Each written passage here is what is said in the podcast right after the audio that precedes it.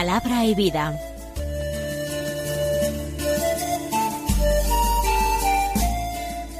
Con el padre Manuel Horta, desde Sevilla.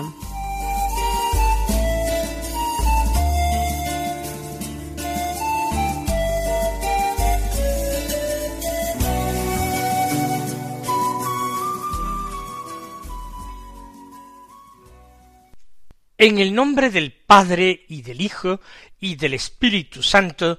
Amén. Alabados sean Jesús y María. Muy buenos días, queridos amigos, oyentes de Radio María y seguidores del programa Palabra y Vida. Hoy es el jueves de la vigésimo cuarta semana del tiempo ordinario. Este jueves, por ser 16 de septiembre, la Iglesia celebra la memoria de los santos Cornelio y Cipriano. Son santos antiguos del siglo III. San Cornelio es papa. Fue elegido papa en el año 251 y tuvo que vivir momentos difíciles, como los han sido casi todos los momentos de la historia de la Iglesia. En aquel momento amenazaba a la Iglesia un gran cisma, el cisma basada en la herejía de los novacianos. Luchó contra este cisma, precisamente con la ayuda del otro santo que celebramos hoy, San Cipriano, que era obispo. A consecuencia de esto, se enfrentó con el poder del emperador romano, que era el emperador Galo, y fue desterrado, muriendo en el destierro. Ya después de su muerte, su cuerpo fue trasladado a Roma. Se le reconocía como el verdadero papa. Cipriano fue obispo de Cartago. Él había nacido en una familia pagana, pero se convirtió al cristianismo fue ordenado sacerdote y más tarde elegido obispo de Cartago, que era su ciudad natal. Vivió en los mismos tiempos que Cornelio, ese cisma novaciano, esa situación tan difícil de la Iglesia. Colaboró y apoyó al Papa Cornelio en su lucha contra los herejes. En la persecución del emperador Valeriano, años más tarde de la muerte de Cornelio, él fue desterrado igual que Cornelio, pero más tarde fue martirizado. Fue un día 14 de septiembre del año 258. Son dos valientes testigos de la fe en esta iglesia de la edad antigua del siglo tercero, donde el ejemplo de los apóstoles y de tantos otros mártires estaba muy reciente e infundía valor y fortaleza a todos. Vamos nosotros a escuchar la palabra de Dios que se proclama el día de hoy. La primera lectura está siendo estos días de la primera carta del apóstol San Pablo a Timoteo.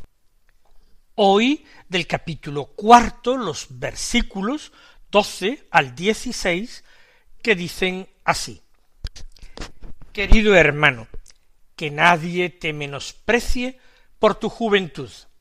Sé, en cambio, un modelo para los fieles en la palabra, la conducta, el amor, la fe, la pureza. Hasta que yo llegue, centra tu atención en la lectura, la exhortación, la enseñanza. No descuides el don que hay en ti, que te fue dado por intervención profética con la imposición de manos del presbiterio. Medita estas cosas y permanece en ellas, para que todos vean cómo progresas. Cuida de ti mismo y de la enseñanza. Sé constante en estas cosas, pues haciendo esto te salvarás a ti mismo y a los que te escuchan. Recordemos que Timoteo es el hijo querido de Pablo, aquel que unió su destino al de Pablo cuando era muy joven, cuando era un adolescente. que lo acompañó desde su segundo viaje. Y el apóstol lo ha dejado en la ciudad de Éfeso, en la importante, rica, complicada y difícil también ciudad de Éfeso, en una cristiandad formada, cultivada por Pablo. Pablo había pasado al menos dos años y medio en esta ciudad de Éfeso, predicando, enseñando, organizando la iglesia en Éfeso. Ahora le está escribiendo probablemente desde Roma a su querido hijo Timoteo. Y en el texto que hoy leemos, que es del capítulo cuarto, le dice que nadie te menosprecie por tu juventud. Timoteo ya no es un niño. De hecho, la palabra griega que emplea esta carta para referirse a esta juventud de Timoteo puede referirse a un hombre joven, pero en la treintena de años, entre treinta y cuarenta años. No es todavía un presbítero, no es todavía un anciano, aunque la costumbre era que las comunidades cristianas fueran presididas precisamente por ancianos, por personas que habían perseverado años en la profesión de la fe, en las pruebas, al mismo tiempo habían recibido la enseñanza, habían practicado las virtudes cristianas, en definitiva eran un modelo referencial para la comunidad que dirigían. Timoteo es más joven, como digo, puede ser un hombre en la treintena. Sin embargo, tiene el apoyo de un apóstol, como es Pablo, y de un apóstol tan importante para la comunidad de Éfeso, porque es el fundador de la comunidad. La autoridad de Pablo es incontestable en Éfeso. Él es el que lo ha nombrado, él es el que lo ha dejado al frente de la comunidad, y por tanto Timoteo no tiene que arredrarse, no tiene que dejarse impresionar por otros cristianos que quizás llevan más años viviendo en Éfeso, eh, más años quizás siguiendo al Señor, que no se deje impresionar por esto, que no se deje menospreciar por el hecho de ser joven, en absoluto. Como hemos dicho, tiene el apoyo de Pablo, que además escribe esta carta, que será leída en voz alta en la comunidad. Pero además, Pablo dice por qué motivos Timoteo no puede dar un paso atrás y dejar que, que le coman su, su lugar, que le coman su sitio. Sé tú, le dice, en cambio, un modelo para los fieles la palabra, la conducta, el amor, la fe, la pureza. Esto es importante. En primer lugar, la palabra y la conducta. El hablar tiene que ser el propio de un cristiano. La lengua delata lo que hay en el corazón, en el interior de la persona. Por tanto, las palabras de Timoteo tienen que ser palabras medidas, palabras escogidas, palabras llenas de unción, de fuerza, cargadas de Espíritu Santo. Sé un modelo en la palabra, pero no sólo en la palabra, porque hablar puede ser hasta cierto punto fácil. Sé un modelo en la conducta. Tiene que haber esa coherencia entre lo de dentro, la palabra que brota del corazón, no sólo de la lengua, y lo de fuera, que es la conducta, las obras, el comportamiento. Tiene que ser Timoteo ejemplar. Pero además añade, en el amor, la fe, la pureza. El amor, la fe, son dos de las virtudes teologales. La fe es la primera de las virtudes teologales. La fe tiene que impregnar toda la vida, hasta en los más mínimos gestos y detalles en la vida de Timoteo, él tiene que mostrar que es un verdadero, un auténtico creyente, modelo en la fe y en el amor. Tiene que practicar la caridad para con su comunidad, atendiendo a los débiles en la fe, atendiendo también a los pobres, siendo cordial y cercano a todos y al mismo tiempo sabiendo dirigir, ejercer una autoridad que es autoridad apostólica la que ejerce. Timoteo no es un apóstol como Pablo, ni como los doce, pero tiene la autoridad apostólica que ha recibido de Pablo. Por tanto, tú sé un modelo para los fieles que tienes a tu cargo, en la palabra y en la conducta, en el amor y en la fe, y también en la pureza. El Señor había declarado bienaventurados a los limpios de corazón, y había prometido que ellos verían a Dios. La pureza tiene que irradiar de toda la vida de Timoteo. Cuando se habla de pureza, se puede incluir en pureza la sinceridad, la lealtad, la transparencia, diríamos hoy, y también, por supuesto, la virtud de la castidad. Pablo, recuerden ustedes, era célibe, se consagró al Señor sin haber contraído matrimonio y así sirvió al Señor toda su vida. Y parece ser que Timoteo exactamente igual, porque cuando fue llamado por Pablo y siguió a Pablo era muy joven, sin edad todavía, para haber contraído matrimonio. Y una vez que siguió al apóstol toda su vida y luego fue puesto al frente de esta comunidad, no iba a contraer matrimonio. Por tanto, sé ejemplo en todo, también en la castidad, que no haya eh, la más mínima actitud equívoca que pudiera inducir a los fieles de Éfeso a pensar que su obispo no era una persona de fe, una persona irradiante de amor cristiano y de pureza.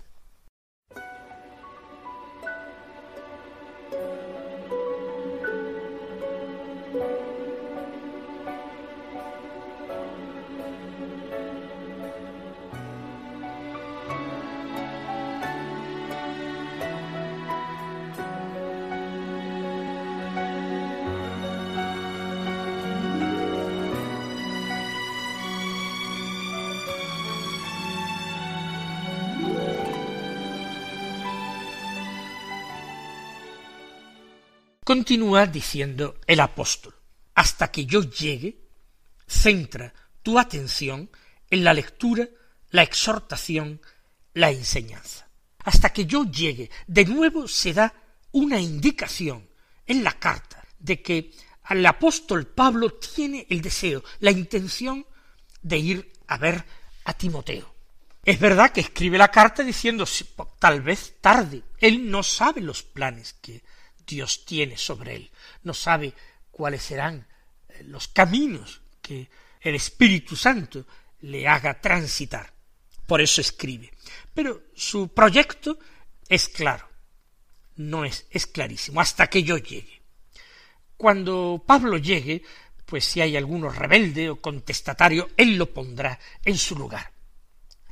Hasta entonces, que no haya nada que reprochar en Timoteo y dice, centra tu atención en tres cosas, en la lectura, la exhortación y la enseñanza. En primer lugar, en la lectura. En las primeras comunidades cristianas, lo mismo que en las comunidades judías. Un lugar importante lo tenía la lectura, la lectura de la palabra de Dios. Los judíos leían en la sinagoga la ley, la Torá y los profetas. Y después comentaban estas lecturas y pasaban mucho tiempo en esta actividad. Y luego oraban juntos y cantaban, rezaban salmos. En la comunidad cristiana se sigue lo mismo. Se hacen lecturas. Lo que ocurre es que junto a esas lecturas, que nosotros hoy diríamos del Antiguo Testamento, de la ley, de los profetas de Israel, también se van haciendo lecturas, por ejemplo, de cartas de los apóstoles, o de escritos de los apóstoles.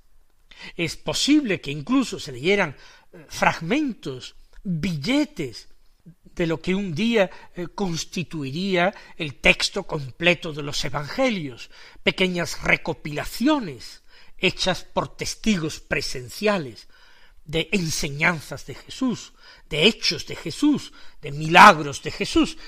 Eso se leía también al mismo nivel que la ley y los profetas de Israel. Esas cartas de los apóstoles, la misma carta que Pablo está dirigiendo a Timoteo, se leerá en la comunidad, con dándole un rango eh, semejante al que se da a toda la palabra de Dios hasta ese momento reconocida. Para nosotros también en la liturgia, en la celebración de los sacramentos, no sólo de la misa, sino en la celebración de todos los sacramentos, la lectura de la palabra de Dios tiene un lugar importante. Entonces los textos escritos eran más difíciles de conseguir, eso por supuesto, porque tenían que ser textos manuscritos.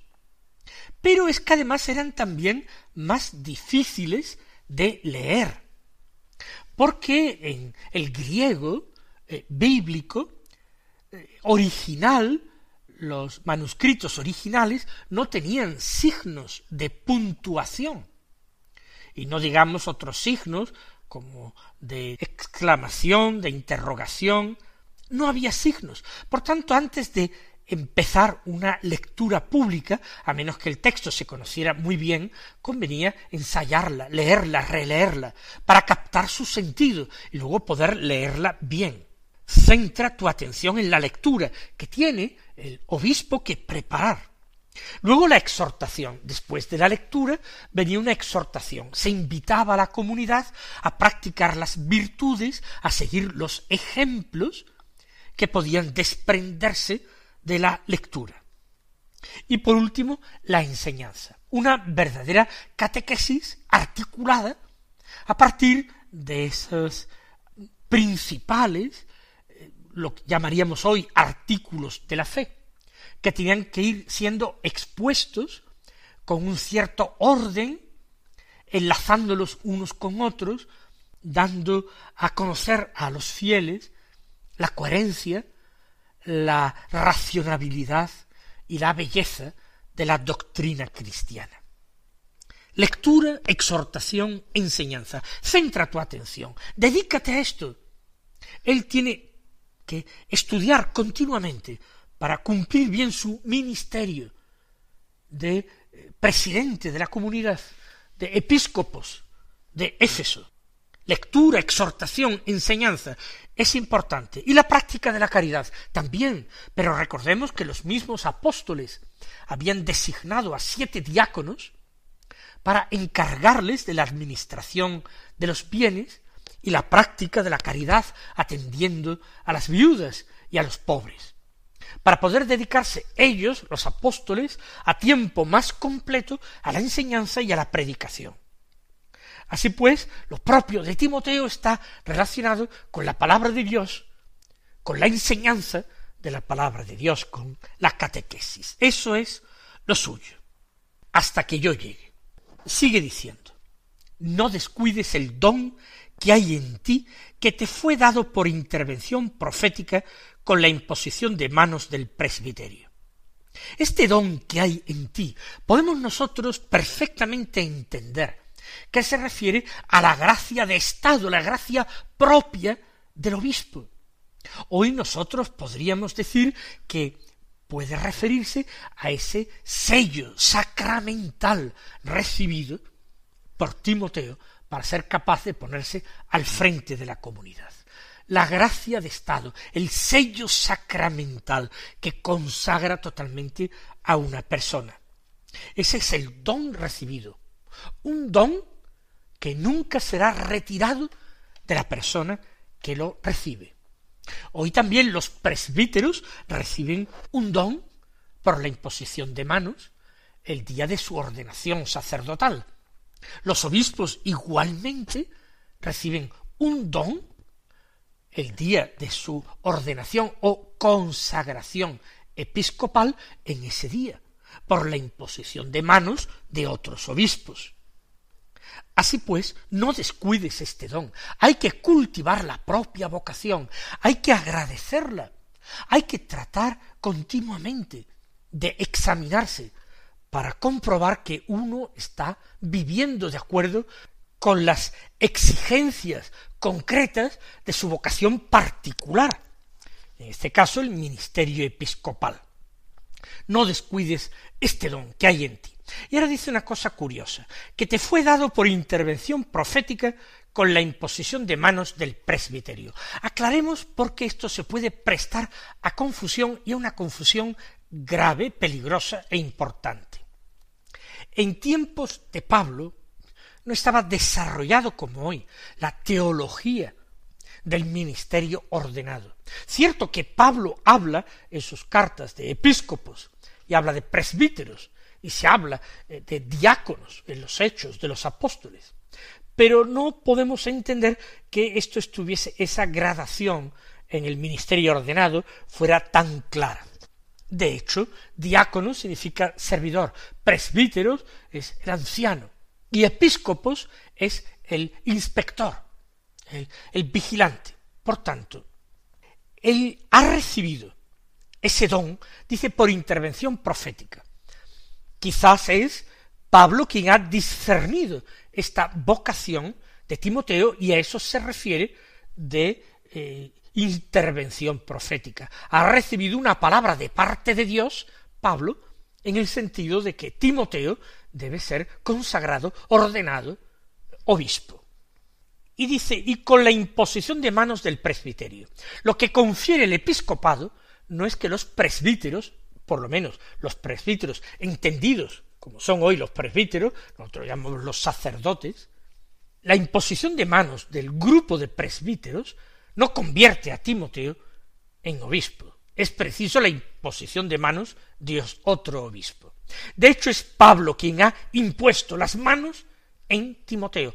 Eso sí, igual que las ordenaciones sacerdotales de hoy, todos los presbíteros que participan de aquella celebración, de aquella administración sacramental, ellos también imponen las manos, aunque el don no lo otorgan los presbíteros con su imposición de manos, que no pasa de ser un gesto, sino otro obispo es el que comunica esa gracia sacramental. Y termina, medita estas cosas y permanece en ellas para que todos vean cómo progresas lo mismo, que todos vean que es un modelo, un modelo para los fieles. Timotino tiene que ser un modelo, y un modelo en continua progresión. Cuida de ti mismo y de la enseñanza, insiste Pablo, como todo buen padre a sus hijos. Sé constante en estas cosas, pues haciendo esto te salvarás a ti mismo y a los que te escuchan.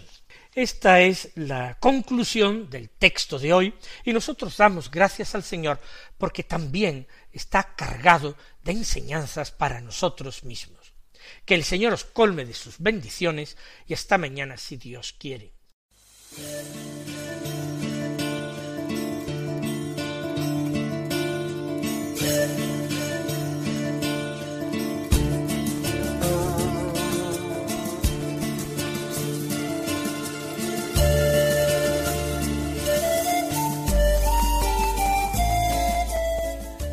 Concluye Palabra y Vida, un programa dirigido desde Sevilla por el Padre Manuel Horta.